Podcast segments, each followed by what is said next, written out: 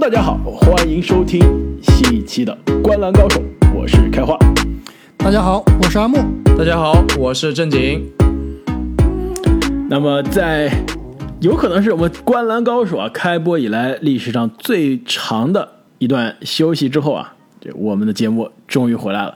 那前段时间啊，就一周多没有更新啊，其实各位听众朋友们，这个一直在催更啊，我们心里面也是非常的抱歉。这个之前正经代表我们啊，在微博上面已经跟大家这个请了假了，是吧？哎，没错，这确实三个主播啊都是同一周遇到了一点这个自己的私事儿，也遇到一点问题，所以没有办法，确实是拖更了一周多。特别是啊，我们之前在节目中说的阿木受伤啊，当时可能大家觉得我们开玩笑啊，这阿木是正儿八经受伤了，上周刚刚经历了手术啊，这个。这现在正在这个职业生涯的康复期啊，而且很有可能赛季报销，很有可能不光是赛季报销，职业生涯可能要报销，是吗？对，职业生涯的这个有可能成为《流行花园》节目里面的 那种职业生涯，是吧？因为受伤受到影响的球员，希望不是啊。但是他这个伤其实跟最近湖人队刚刚复出的这个霍顿塔克的伤还是一样的，是吧？但是霍顿塔克没有做手术啊，你这个比他严重，你还做了手术啊，就希望阿木早日康复。是希望能早日康复。那么这个 NBA 啊，虽然我们三个人在休息啊，就不是休息啊，其实都是有事儿啊。这个节目停了一段时间，但 NBA 的这紧张激烈的新赛季啊，完全没有停下来。那本赛季呢，可以说啊，开局现在将近快一个月啊，这个话题亮点都是非常突出，有很多球队超水平发挥，也有很多啊，这个众望所归，这个。肩负着大家期待的强队啊，可能发挥有一些让人失望了。那本期节目呢，我们就跟大家来回顾一下这 NBA 刚刚开赛的这几周啊，这些发挥出色以及令人失望的球队，这些球队的表现是否可以继续延续？他们现在的表现是否就能代表，是否就能决定本赛季这些球队的前景？那么第一支球队呢，也就是现在。战绩领跑全联盟，这个当家球星啊，可以说是职业生涯再次超越了自己的巅峰水平，第三春最高水平的篮球，对第三春啊，毫这完全是毫不夸张的第三春，甚至第四春啊，算上第一个 M M A P 赛季是第四春啊，那就是现在联盟当热的金州勇士队。那么正经啊。这个作为库里的这个粉丝，勇士队的这个支持者，最近看勇士的比赛，是不是心里特别的开心？这个确实啊，无法隐瞒的开心。每场比赛确实都非常的欢乐啊，而且这一波连胜下来，加上库里这个表现也是越来越好，确实看着非常赏心悦目。这个赛季勇士队增加了很多，可以说是非常能。这所谓动态处理球的球员啊，让整个球队的运转非常的良好，而且不光是进攻端啊，防守端，勇士队的这个协防配合、轮转都是非常的好，所以现在他们能打出现在的战绩啊，确实跟他们这个非常优异的表现是分不开的。呃，不过有一说一，这个我看了网上也有很多球迷在讨论，是不是吃了赛程的福利？我觉得多多少少还是有一点赛程的福利在这里的，但是呢，也不能说完全是。捏软柿子，对吧？中间还是打了几支非常不错的球队的。其实说到这个赛程啊，这个非常有趣啊。我我这正经你一下就提出来了。其实这就是我们今天要讨论的重要的观点之一啊，就是勇士现在我们录音的时候啊，十一胜一负，完全领跑全联盟，状态非常的好。这样的状态、这样的战绩、这样的排名是否能否延续？你到底信还是不信？其实好的方面，我们后面肯定会说很多啊。有很多支持这个勇士战绩继续领跑的这个观点，但同时呢，我觉得唱反调的重要因素之一啊，其实我觉得赛程绝对是给勇士加了很大的分。一方面是你说的这个捏了很多软柿子，比如说打了两次雷霆，又打了现在可以说联盟最烂的鹈鹕。哎，这雷霆好像不能算烂吧？某支球队也打了两次雷霆，好像全都是输了。哎，这，对对是，但那那支球队是出了名的，就是打弱队就比弱队更弱，是吧？打强队还能打。五五开，但是这支勇士很明显就是虐菜高手啊！遇到这种年轻的球队、稚嫩的球队，完全是用篮球智商在碾压对面。降维打击了，打雷霆、打国王，对吧？包括打这个鹈鹕、打火呃火箭都体现出来了，包括打这森林狼啊，也都是体现出来了这个经验和实力上的打森林狼我不同意啊，打森林狼绝对是因为有人占救主，这个 不喝枸杞了，是吧？没错，把队友隔扣两遍，这实在不太不给面子了，是吧？除了这之外呢，你看一下过去这几场，连个连着八场的主场，这个赛程的优势实在是太大了。而且他真正遇到的强的对手啊，比如说这个最近打得非常好的快船，那当时他赢快船的时候也是在快船的低谷期。另外一个强敌这个湖人、公牛、湖人现在是不是强敌？我们等会儿再说啊。遇到这个强敌，我们可能也会要之后要说的公牛啊，也是在公牛对方的这个主力中锋武切维奇因为新冠不能上场的情况下，才把对手虐掉的。所以真正遇到的强敌啊，好像并没有很多。所以我比较同意两位的观点，就是确实勇士这个十胜一负、十一胜一负啊，还是多多少少吃了一点这个战绩的红利的。而且其实我觉得最让我惊讶的，不是说勇士这支球队啊，哎来了很多刚刚志宁所说的。会处理球的这些这个智商球商球商比较高的球员，而是他们这个防守啊，好像跟上赛季是判若两队。你们敢相信吗？勇士队啊，打到现在十二场比赛，联盟里面防守是全联盟第一名，这个是真的没有让我想到。我我记得去年的防守也应该也是比较强的。当时开花还有个数据啊，就之所以勇士的这个整体效率能排到联盟中游，就是靠他的防守啊，他的进攻是倒数的，去年。没错啊，去年勇士的防守是排名联盟第五名，确实也是不错。但是今年啊，你看一下他的数据啊，这个 defense rating 九十八点七，甩开第二名的丹佛掘金一百零一点七啊，一百一百零一点一啊，是有两分的样子。是这其实在这个 NBA 里面还是非常多的。这防守呢，的确，这勇士今年是打着全联盟最好的防守，而且是正如阿木所说啊。跟第二名已经是拉开了不小的差距啊！但是去年的勇士防守就是很好，王朝时期的勇士防守就是他们的这个立身之本，而且球队也有可以说是。全联盟最好的防守者之一，追梦格林。其实防守排名第一，我并不是特别惊讶。让我排名惊讶的是，今年的勇士的进攻在去年的基础上是好了很多。王朝时期的勇士，那进攻可以说是行云流水，可以说是史诗级的。但是自从克雷受伤，KD 出走之后啊，勇士的进攻一直是问题啊。去年刚刚两位说了，勇士的进攻是这个进攻的效率是联盟。排名倒数的第十位，这是相当于是这后半区的了。今年一下子变成了联盟的第二啊！而且就去年很明显就是库里身边是没有其他进攻创造者的，今年哎普尔站出来了，而且呢更关键的是去年勇士除了这个身边库里身边没有进攻创造者啊，他。场上能做决策，在进攻端做决策的人也非常少。那今年的勇士补强是非常有针对性的。首先，伊戈达拉回来了，多年的万金油，多年的总决赛经验，从2015年到2020年，每年都在打总决赛的人。那伊戈达拉回来了，很明显，这个当年板凳匪徒，这个从第二阵容上来梳理进攻的这个人有了。跟这个我们现在可以说是在美国网友圈非常火啊，这个小佩顿是吧？两个人的连线，两个人都不能投篮，但是两个人都是打着非常强硬的防守，而且非常这个聪明、这灵巧的这个进攻。这两个人连线现在是越打越漂亮。同时呢，别理查、奥多波特这些补强都是勇士。我们其实，在休赛期聊到啊，都是勇士需要的，有空间、有投射，同时场上能在。科尔的这个这个动态的进攻体系中是可以发挥作用的。跟去年相比的，比如说乌布雷啊、贝兹莫尔啊，包括怀斯曼相比，真的是更加适合这支勇士太多了。但是说回来啊，这支勇士队之所以发挥这么好，必须要提一下他们这个球队的精神领袖以及核心库里啊。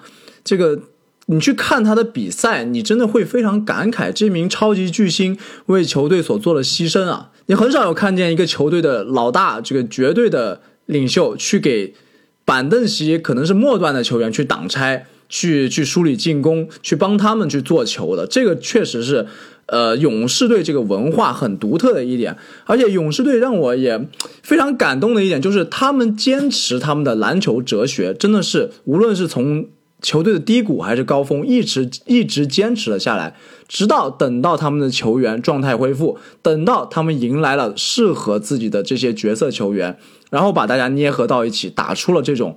行云流水的进攻，包括就是刚开花提提到这些球员，把大家捏合在一起，这支球队的文化确实也是非常独特的。所以说，即使他的前半程现在我们看下来非常令人惊艳，而且也一定程度上我也承认是吃了一定的赛程福利，但是啊，他的这个内因，他的内核在这个赛季，我觉得现在看下来啊，勇士的之后的战绩啊，一定不会太差的。没错，其实今年的库里。依然是高效的进攻啊，而且场均二现在是二十八点四分，关键呢，这场均的三分球命中数啊是职业生涯最高，这个场均五点三个三分球，但是它的使用率可是过去三年的最低，而且呢，之前有人这个指责啊这个科尔的进攻体系就是什么呀？就是库里无限让库里挡拆嘛。那其实今年像正经所说啊，其实勇士的进攻打得更加灵活了，不完全依靠库里的单人持球。这个挡拆来创造进攻了，库里更多有的时候是给队友去挡拆，甚至有的时候去给这个这个小小手套是吧？小加里佩顿去挡拆。其实勇士进攻现在可以说是多点开花，这一点跟去年这库里可以说是得分王，这个每天狂砍三十五分去苦苦求胜啊，是有天壤之别。确实啊，但是如如果开花你看了公牛队那场比赛啊，其实。这个所谓的多点开花，我们其实还是要打一个小小的引号的，就是它的多点开花其实是建立在库里强大的这个所谓库有引力的基础之上，很多战术的衍生啊，也是由库里强大的外线威慑能力所衍生出来的。就库里下场之后，其实勇士队的进攻啊，还是受到比较大的影响。所以说，这个接下来的赛程里面，如果库里发挥不佳，或者是或者是说他有时候受伤啊，或者休息的情况下。勇士队如何围绕其他的球员去运转，也是勇士队需要考虑的一个问题。哎，这你你这个担心可能就有点多余了。要知道，勇士现在这么好的战绩啊，还是在介于球队这个历史上第二好的射手还没有出场的情况下，是不是？NBA 历史上第七十七好的球员。对，据说克雷汤普森啊，好像要把他的这个回归时间提前了，好像四到六周。预计是圣诞节复出，好像现在有的消息说啊，他圣诞节之前可能就有可能复出了。好像据说怀斯曼的复出也提前了，好像接下来这一波这个客场之旅啊，怀斯曼就有可能可以出阵了。能不能上场是另一回事啊，但是至少队医那边是 OK 了。我觉得怀斯曼其实不用着急，对吧？怀斯曼最最好还是啊去，我觉得还是去这个发展联盟去练练手，去虐虐菜，多找到找一点自信回来，是吧？跟库明加两个人一起去。其实说到怀斯曼这个观点，我真的想听一下两位的观点。其实关于怀斯曼该不该回来，回来打每场多长时间，要不要抢下球队首发的这个角色，其实这个是有争议的。其实现在看来，勇士很明显啊，今年的进攻和去年有怀斯曼的时候的进攻相比，天壤之别。其实去年有怀斯曼和没怀斯曼相比，球队进攻也有天壤之别。那。但是说实话，球队现在的首发中锋努尼，他并不是一个 NBA 合格水平以上的这个首发级别的中锋，对吧？但是勇士他这个体系是不需要一个非常强硬的内线中锋的。我我来回答你这个问题吧。我觉得怀斯曼有肯定比没有强，他的天赋对吧？他的这个身高臂展肯定是对这支球队对吧有帮助的。包括其实他的球商啊。我们看大学的时候也没那么差，对吧？不知道去年发生了什么事情，所以我认为怀斯曼包括库明加这两名天赋极其优异的球员啊，是不着急打上首发或者说轮换的，应该是从这个发展联盟打起，对吧？虐虐菜，多虐点菜，然后呢，把这个等级提高提高，自信心提高提高的，然后缓慢的进入勇士队的轮换阵容，比如说一开始打五到十分钟啊。打得好的话，打十到十五分钟啊，最多情况下打二十分钟左右，而且是作为一个球队替补球员出场的。我觉得这是比较适合这个勇士队未来发展的。就是我们看现在勇士很厉害，但是呢，真正碰到强敌了，是不是有那么高的上限能够应付强敌。那这两名球员呢，是有这个潜力在某场比赛可能发挥出重要作用的，所以呢，不能完全扔掉，但是呢，也不能啊，也不需要这个拔苗助长。这点我还是比较同意的。对于这两名天赋极高的新秀使用，确实不能操之过急。我觉得非常可以参考上场比赛这个库明加在对阵公牛时候的这种使用的方法，就是说，在这个先从垃圾时间打起，从垃圾时间打起，从替补打起。如果打得好，像库明加，如果打得好，其实他在那场比赛里面就有成长啊。最开始被德罗赞骗了犯规，后面防德罗赞防得非常好啊。而且自己的这个突破也非常的娴熟，所以就是这种情况，就是你打得好，确实可以多打一点时间；如果你打得不好，其实勇士队现在能战之将是非常多的，也不需要去拔苗助长，可以让其他人先上去维持他们这个体系的运转。所以这样看来，如果克雷回归，加上这两名这个天赋球员啊，能够有所成长的话，这个球队其实还是挺恐怖的。现在的十一胜一负的勇士，其实还不是个完整体啊。确实，这个深度看起来是比较令人放心的。没错啊，其实说到刚刚勇士啊，能用之将非常的多啊。那最近可以说是有一名球员啊，这个名气、人气都是在直线上升啊，也是我现在看球最喜欢看的这非球星球员之一，就是勇士的小手套，这个加里佩顿二世。这个加里佩顿可以说，我觉得是现在联盟啊，这个非球星中防守最好的后卫之一。两位觉不觉得是？是这样，这我觉得他的防守真的是非常的，这抢断首先非常的犀利啊，而且防守非常的凶狠。更关键是这个球员打球挺聪明的，这个射程没有，但是这个在勇士的这个进攻体系下，哎，利用自己的空切，这已经上演了多次的这个十佳球，对十佳球的这个空接了。啊，我我觉得加里佩顿啊，他的这个成长真的是给勇士带来了非常重要的外线的防守以及。这个进攻的这个能量，其实我觉得他就像什么呀？他就像勇士版本的克克鲁索，勇士版本的布鲁斯布朗。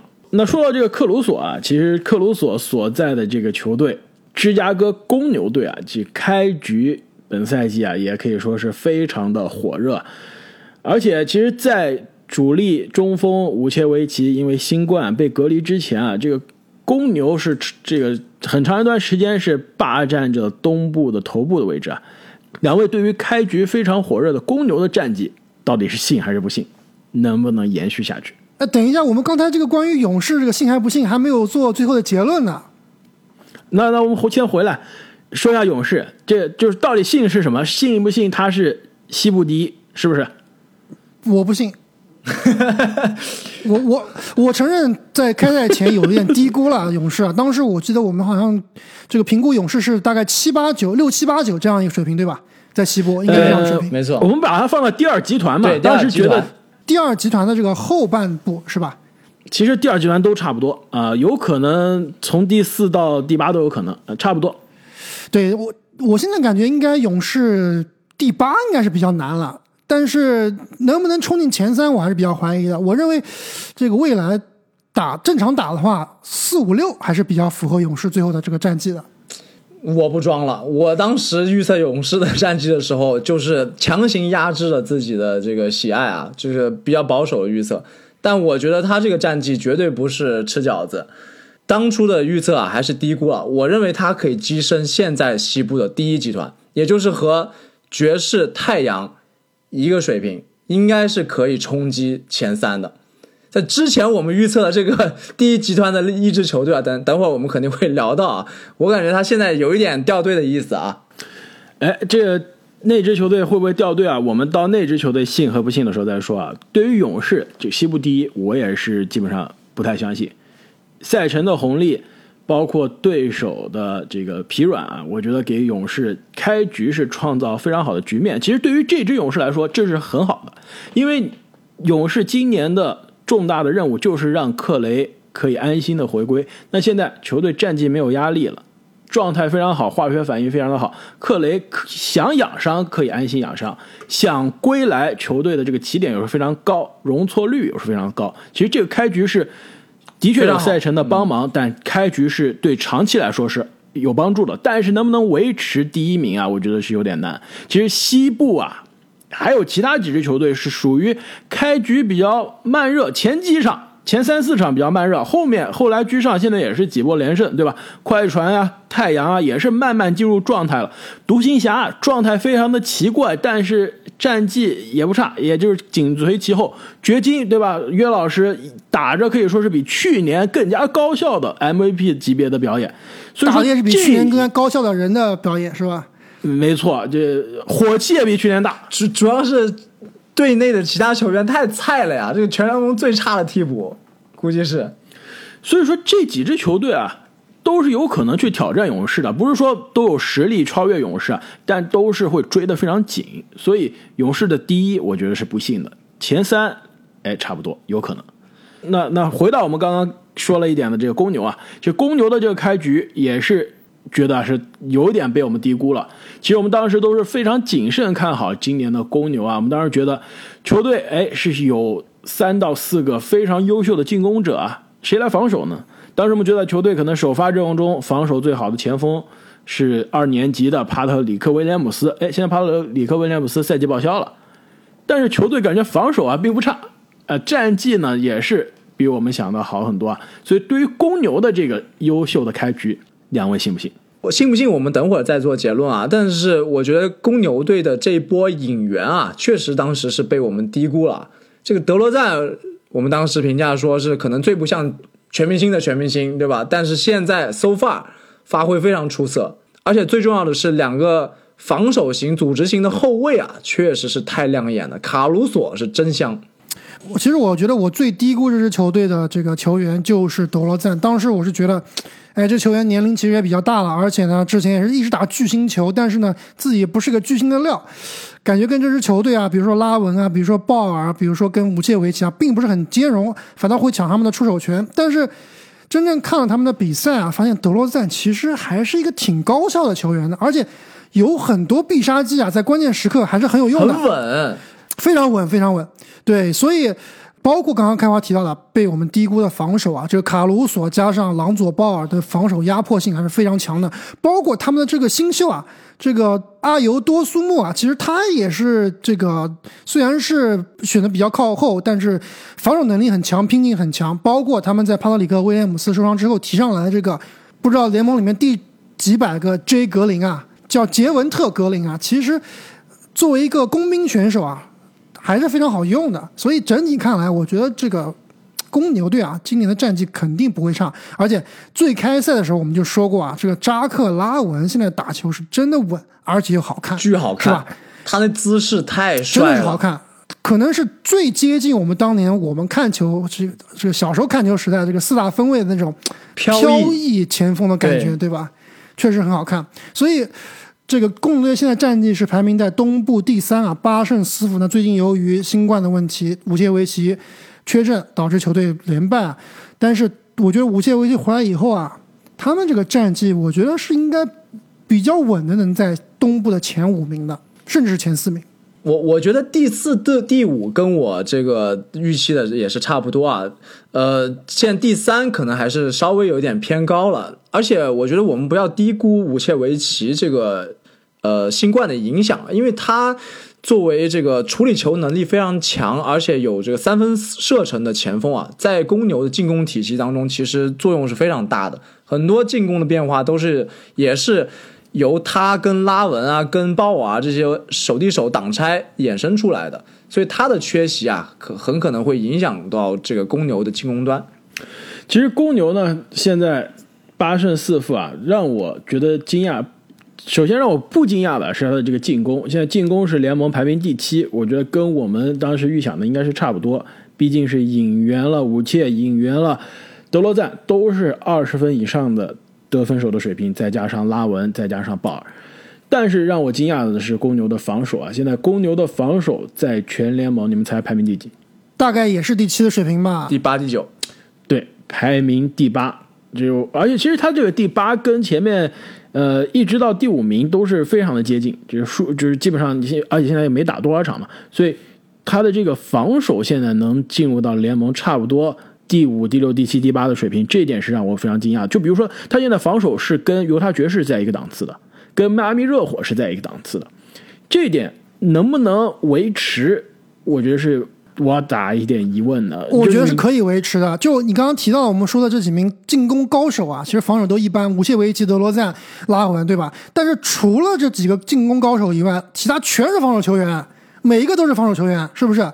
朗佐鲍尔、卡鲁索、帕特维帕特里克威廉姆斯这个赛季报销了。刚才我提到的这个格林、小德里克琼斯防守球员，新秀多苏莫防守球员，对吧？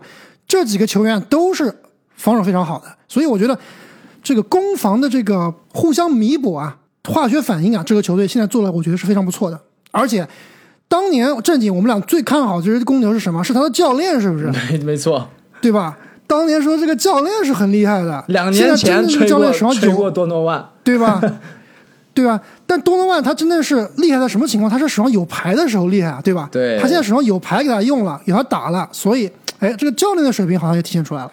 不过呢，这个刚说到这个防守啊，他们队内有很多这个单防其实很不错的球员。刚刚说到的这几个人，包括他们的防守工兵，但我觉得公牛可能需要提升啊，是他们的体系防守。其实，在对勇士那场比赛中啊，我们就可以看到，就是面对勇士这种比较眼花缭乱的挡拆啊，或者是很多二次挡拆顺下这种进攻啊，他们防起来协调性还是差了一点。所以啊，这个把这些防守工兵们糅合在一起，真这个让这个体系防守上一个档次，可能在面对更多强敌的时候啊，才会有更多的上升空间。除了这个防守能不能延续之外呢，另外我对公牛的一点质疑啊，就是他的这个三分球了。